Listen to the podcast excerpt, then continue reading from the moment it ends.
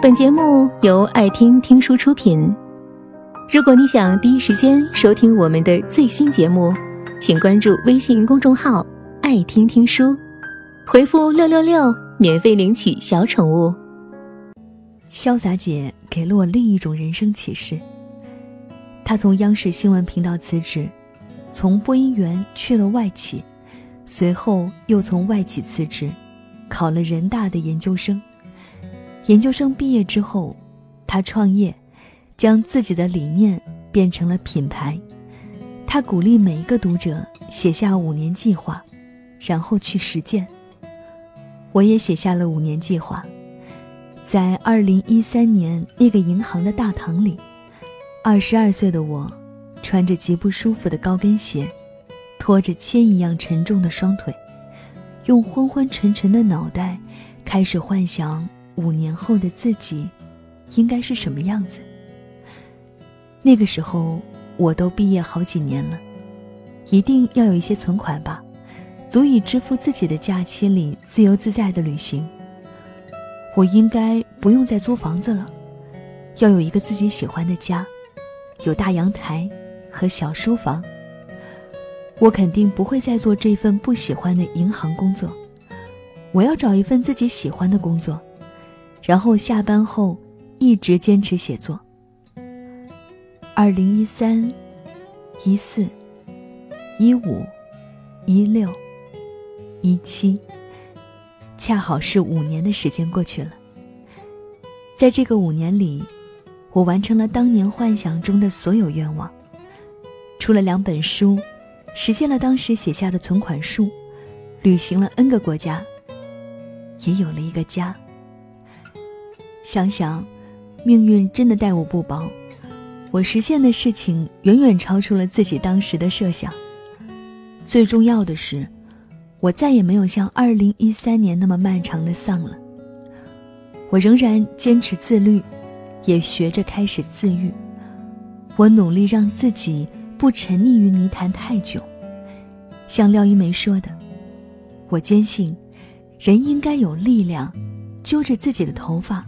把自己从泥地里拔出来。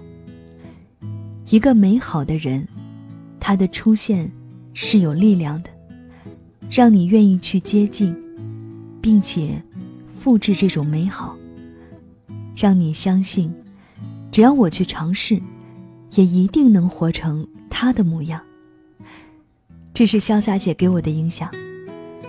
她说：“时间看得见。”于是我每天都坚持写作，直到今天，写了几十万字。他说，要活到淋漓。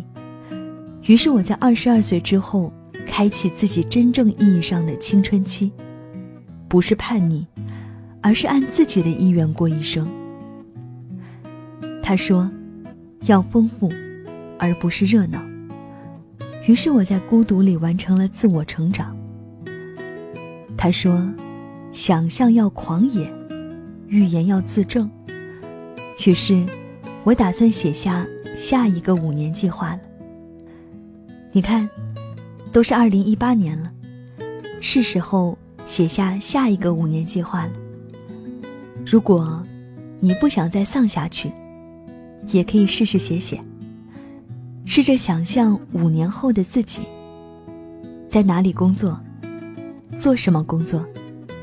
在哪里生活，和谁在一起生活，有多少存款，住多大的房子，开什么样的车，去哪里旅行，和谁一起旅行，要实现什么样的愿望，要学会什么样的技能，然后一步一步向前分解，你就会知道，明天。工作日的第一天，你该做些什么了？或者，不用等明天，你今天就可以做。打开参考书，为了考下第一个含金量重大的职业证书；打开空白文档，写下你人生中第一本书的第一个章节。别怕你的那些设想看起来像白日梦，只有你自己可以决定。怎么兑现那些白日梦？在潇洒姐所有的价值观里，我最喜欢的一条，是她说的：“电影是人生。”所以我想跟你说，也是如何将我们卑微脆弱的人生，变成一部酣畅淋漓的大电影。请试着用下面几个步骤，完成你对人生的编剧。从这个五年开始，一直到未来的无数个五年。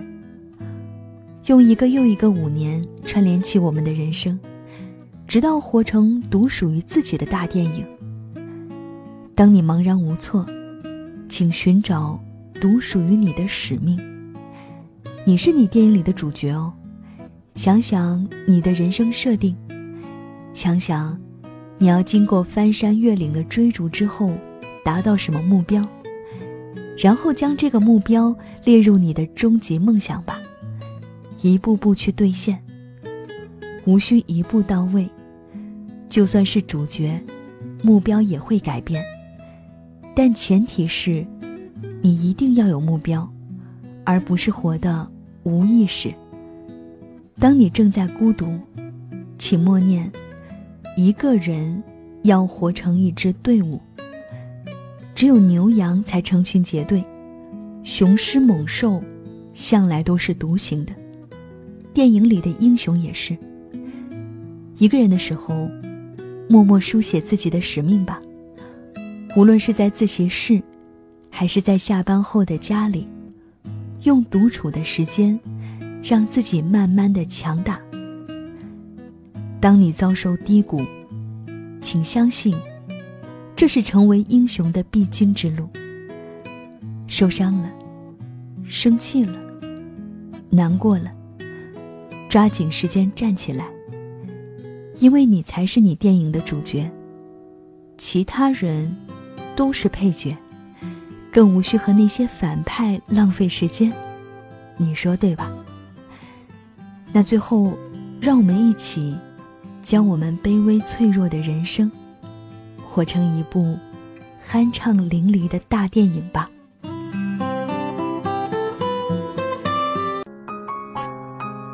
本节目到此就结束了，感谢各位的收听和陪伴。